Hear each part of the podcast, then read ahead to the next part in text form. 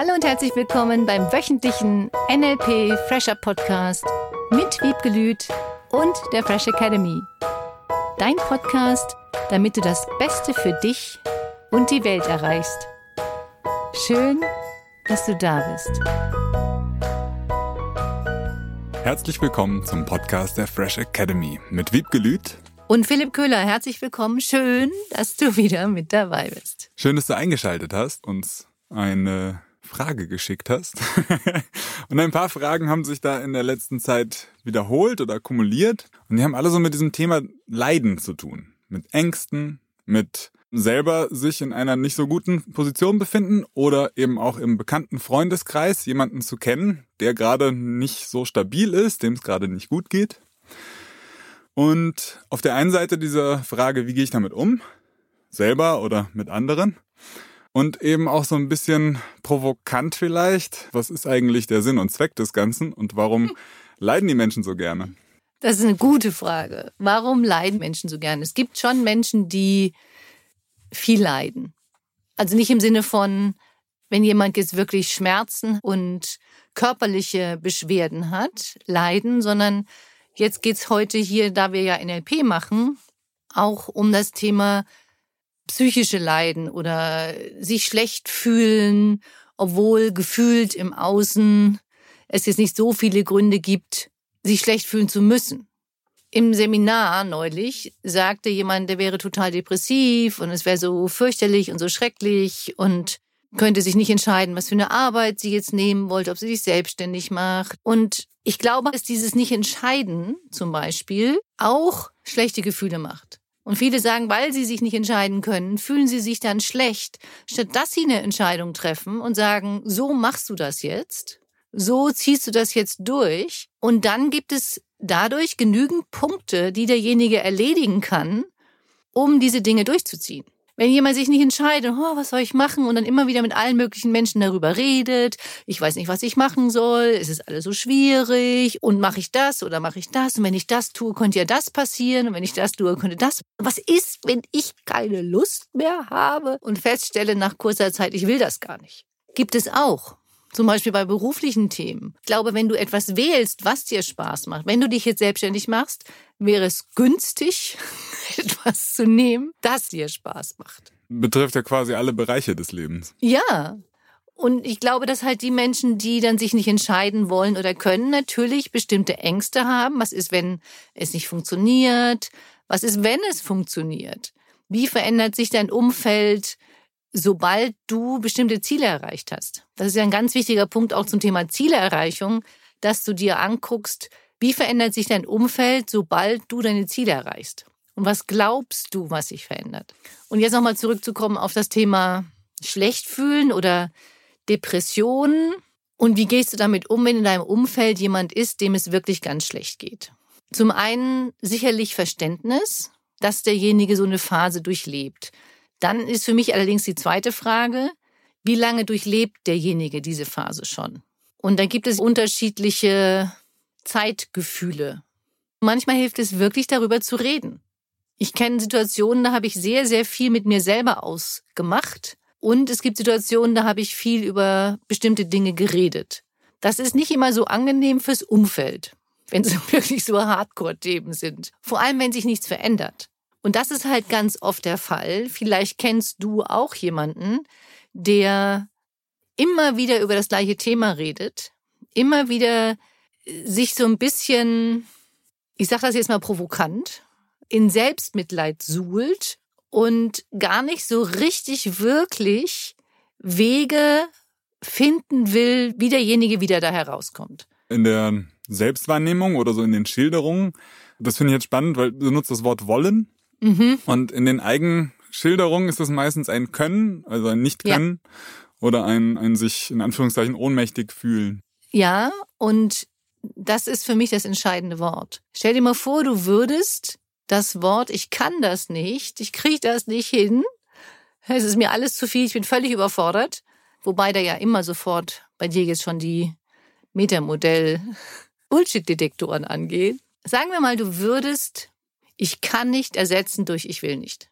Und das macht ein anderes Gefühl. ich kann die Situation jetzt nicht verändern. Ja, es stimmt, du kannst im Außen oft bestimmte Situationen nicht verändern. Und jetzt geht es ja darum, wie kannst du dein inneres Gefühl verändern.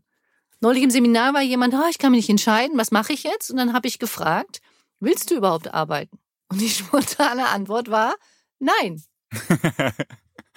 Dieses schlecht fühlen oder ich kann das nicht, ich kriege das nicht hin, dieses Gefühl von Hilflosigkeit triggert bei anderen Menschen, dass sie unterstützt werden wollen, sollen, können. Mhm. Besser wär's.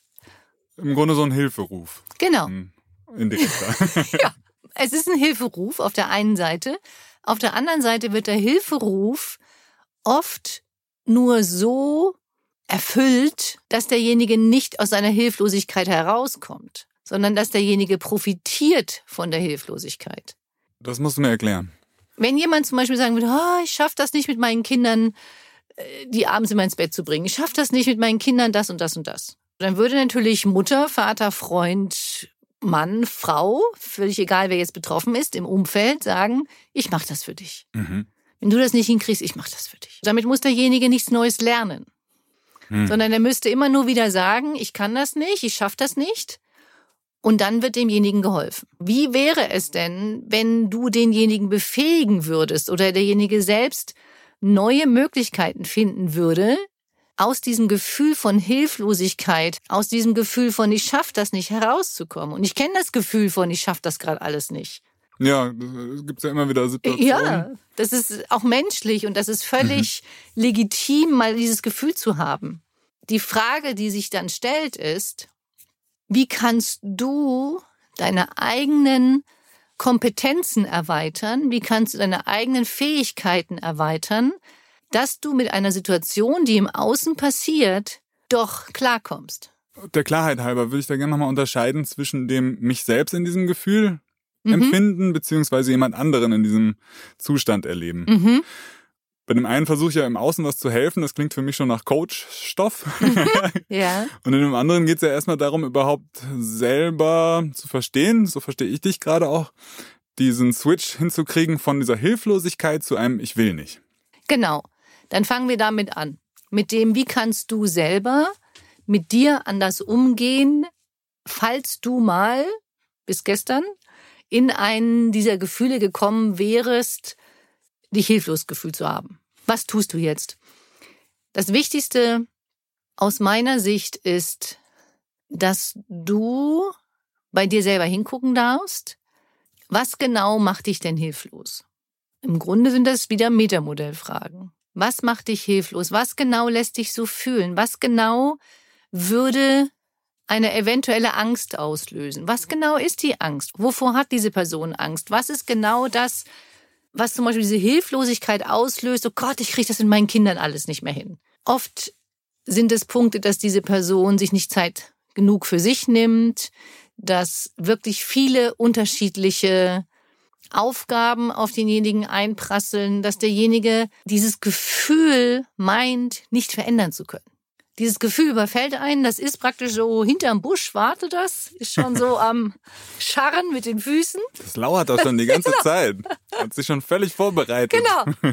Das Gefühl von Hilflosigkeit lauert praktisch auf der Seite im Busch. Und wenn du dann da vorbeilaufen würdest, könnte es sein, dass es einen überfällt. Mhm. Da würde ich ein bisschen schneller laufen.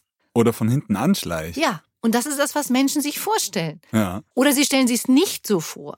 Stell dir mal vor, du würdest jetzt dieses Gefühl von Hilflosigkeit einfach mal personalisieren oder tyrannisieren. Was bedeutet das? Dir vorstellen, es wäre ein Tier. Also entweder es ist eine Person oder ein Tier oder was ist dieses Gefühl von Hilflosigkeit? Wenn du daraus jetzt wirklich eine Person oder ein Tier machen würdest, wie sieht diese Hilflosigkeit aus? Ist das eine Frau? Ist das ein Mann? Ist das ein kleines Mäuschen? Ist das zu klein geratener Tiger? Wie sieht diese Hilflosigkeit aus? Und was macht die dann? Ganz kurze Zwischenfrage. Betrifft es jetzt nur Hilflosigkeit oder im Grunde alle diese Gefühle, die mit dem Leiden desjenigen dann zu tun haben? Wir nehmen heute nur Hilflosigkeit. Okay. Nein. Du kannst das mit jedem Thema machen, mit jedem. Du kannst das mit jeder Angst machen. Du stellst dir einfach mal wirklich plastisch vor, Wie sieht Hilflosigkeit aus? Vielleicht stellen sich manche das in super sexy, je nachdem Frau oder Mann vor und denken dann auch, wie schön, dass die mich überfällt. Ich bin so hilflos. Ja, genau. Dann ist es kein Wunder, dass derjenige es immer wieder haben möchte. ah, okay. Auch wenn derjenige sich das anders vorstellt, jetzt nicht als diese sexy Person, sondern wie irgendwas doofes, gefühltes, bedrohendes oder eine Wolke oder was auch immer. Dann kannst du diese Dinge verändern. Du kannst sie immer verändern. Das ist das Coole am NLP, weil du anfängst, die Dinge, die in deinem Kopf, ein Gefühl in deinem Körper aufzutauchen scheinen, veränderst. Und zwar nutzt du die Submodalitäten, also die Wahrnehmungskanäle, um aus dem gefühlten Gefühl ein Bild zu machen. Mhm. Sagen wir mal, derjenige würde sich eine Wolke vorstellen oder einen Tiger, der da sitzt und wartet. Oder eine sexy Person, spielt jetzt keine Rolle. Dieses Bild kannst du dann verändern. Und du veränderst dann die Wolke in Sonnenschein. Du veränderst den Tiger in eine Zauberfee, in einen Zauberer. Du veränderst die Person, die du nicht mehr möchtest, in irgendetwas Schönes. Und damit verändert sich dein Gefühl. Und das ist auf der einen Seite eine Art Dissoziierung von dem Gefühl. Gleichzeitig assoziierst du dich dann immer mehr, fühlst dich hinein in das neue Positive. Wenn du jetzt Hilflosigkeit nicht mehr wolltest, könntest du dich fragen, welches Gefühl würdest du lieber haben? Was würdest du zum Beispiel lieber haben wollen? Also ich würde lieber haben wollen, zum Beispiel statt Hilflosigkeit, Mut oder Selbstverantwortung oder das Gefühl von, du schaffst das. Dann stellst du dir vor, wie sich diese blöde Wolke, dieser bedrohliche Tiger oder was auch immer du dir vorgestellt hattest, die veränderst. Das heißt, die bedrohliche Wolke, ich sag's nochmal, das kann man gar nicht oft genug sagen, wird dann zum hellen Sonnenschein, der durch deinen ganzen Körper läuft. Die auch nicht mehr hinterm Busch bedrohlich wartet, sondern vielleicht schon automatisch über deinem Kopf schwebt. Dass du dir vorstellst, dass das gute Gefühl auf dich wartet. Ja, also aus der Perspektive jetzt als NLP-Master mhm. und Practitioner durfte ich auch bei dir besuchen, verstehe ich das total. Ich bin ja seit über zwei Jahren mit dieser NLP-Thematik mhm. auch am mit mir selber arbeiten und habe gelernt, wie einfach das ist. Und obwohl das so kindlich in Anführungszeichen klingt, ne, stell dir einfach eine Wolke vor und dann ist da Sonnenschein, ist es tatsächlich so einfach und auch so effektiv. Und ich kenne auch Menschen, die da noch gar nicht mit zu tun haben, das noch nie probiert haben und für die das erstmal Quatsch sozusagen klingt. Ja, das verstehe ich, weil sie es nicht wirklich ausprobieren und vielleicht nur theoretisch darüber reden. Wenn du das mit Kindern machst, und ich hatte viele, viele, viele Kinder im Coaching, das ist unglaublich, wie schnell die Kinder mit diesen Sachen spielen. Und da können sich die Erwachsenen eine riesen, fette, große Scheibe abschneiden. Wie gut Kinder das machen. Das ist so toll. Es ist so faszinierend, wie schnell das geht. Wir können das alle, auch Erwachsene können das. Das ist nur der gefühlte Verstand, der dann sagt oder sagte bis gestern bei manchen Menschen, so schnell kann das nicht gehen. Wie soll das funktionieren? Das habe ich ja jetzt so lange gemacht. Mhm. So schnell soll ein Gefühl weggehen? Ja, weil du auch anfängst, dich über dich zu amüsieren. Du fängst auch, das ist für mich eines der coolsten Sachen, wenn wirklich die Hilflosigkeit da kommen würde. Wie sieht die aus? Und du fängst an, dir die vorzustellen. Das ist so geil. Das macht so viel Spaß. Aus diesem Vernünftigen, aus diesem, hm.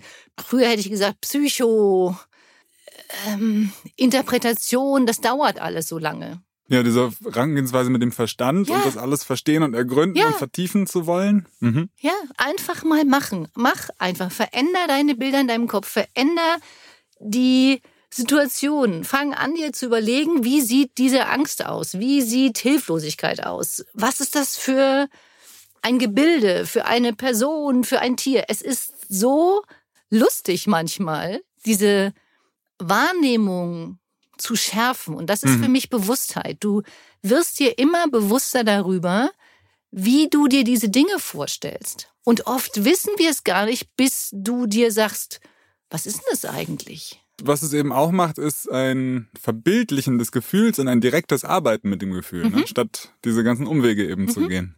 Jetzt hatten wir es kurz angeschnitten, ich würde gerne nochmal drauf eingehen. Wenn jetzt derjenige in der Situation sich gar nicht so richtig verändern möchte, beziehungsweise da auch eine gewisse positive Seite aus dem Ganzen für sich zieht. Den Vorteil. Ja. Was hast du für einen Vorteil, wenn du dich hilflos gefühlt hättest? Ja. Da nochmal drauf zu gucken, dass in der Situation selbst sich der Mensch vielleicht nach in diesem Hilflosgefühl drin steckt sozusagen. Suhlt. Suhlt, genau. Ich bin mal provokativ. Danke. Und in dem eigenen Gefühl diese positive Seite des Ganzen, dass eben vielleicht irgendwie mehr soziale Nähe da ist, dass mehr Hilfestellungen im Außen auf einen zukommen, mhm. dass das eigentlich so die unterschwelligen, die versteckten Wünsche, Absichten, äh, positiven Faktoren sind, die aus der eigenen Wahrnehmung in dem Moment noch gar nicht bewusst sind oder wahrgenommen werden. Ja, das hat ganz viel mit Selbstwahrnehmung zu tun und auch mit Ehrlichkeit. Und vielleicht machen wir zum Thema Ehrlichkeit nochmal einen Podcast. Mhm. Dass vielleicht Freunde oder Familie auch manchmal nicht sagen, du es reicht. Jetzt mach endlich mal was anderes.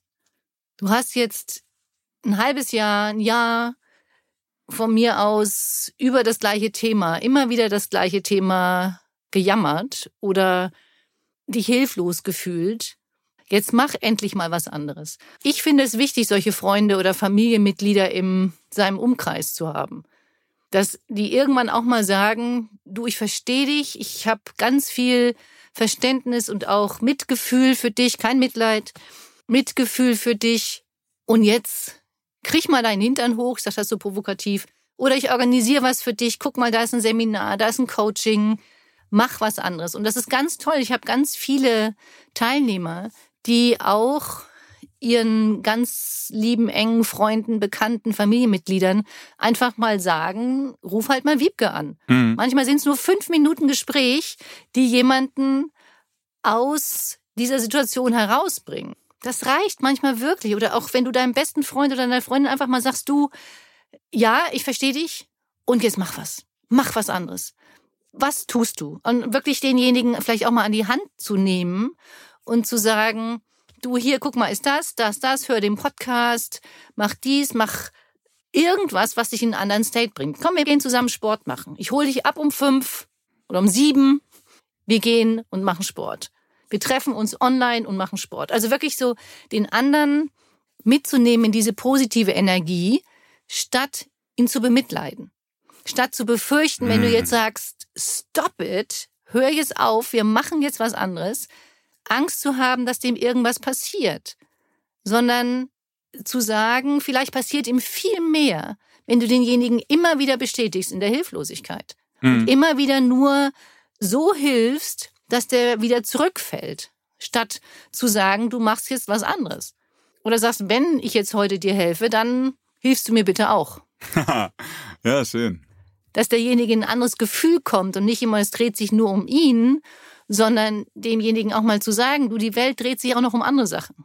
Nicht nur um dein Leben. Und denk auch mal daran, wenn du immer so hilflos bist und so mies drauf, was das für dein ganzes Umfeld bedeutet. Da bewegen wir uns jetzt in einen Bereich rein, wo so von meinem eigenen Gefühl manchmal dieser engste Familien- und Bekanntenkreis in Anführungszeichen der falsche ist, mir das zu sagen. Also wenn ich mal zurückgucke, so. Ja, weil die vielleicht recht haben könnten, meinst du? Absolut. Absolut. Und weil ja. ich die ja brauche. Weil die mein Leiden irgendwie auch so schön machen. genau. Genau. Nur wenn die mal sagen würden, stopp. Verstehst du? Vielleicht sind es gerade die, mhm. die Stopp sagen dürfen. Vielleicht sind es genau die, bei denen du dann vielleicht sauer bist erstmal im ersten Moment. Na, die reagieren nicht mehr so, wie ich sie gerne hätte. Ja. und du willst es vielleicht noch nicht annehmen, weil du die dann nicht mehr, und das ist ja eine Art Manipulation, nicht mehr so dahin bringen kannst, die Sachen für dich zu tun, zum Beispiel. Hm. Dann kommen wir jetzt zur Unterstützungsaufgabe. Wir haben jetzt zwei Unterstützungsaufgaben. Einmal für dich, wenn du bisher in diesem schlechten Gefühlzustand, leidenden Zustand, ganz schlecht fühlenden Zustand bist, oder warst und dich einfach mal fragst, hast du wirklich alles probiert, um da rauszukommen? Und zum Thema Ehrlichkeit kommen wir ja noch.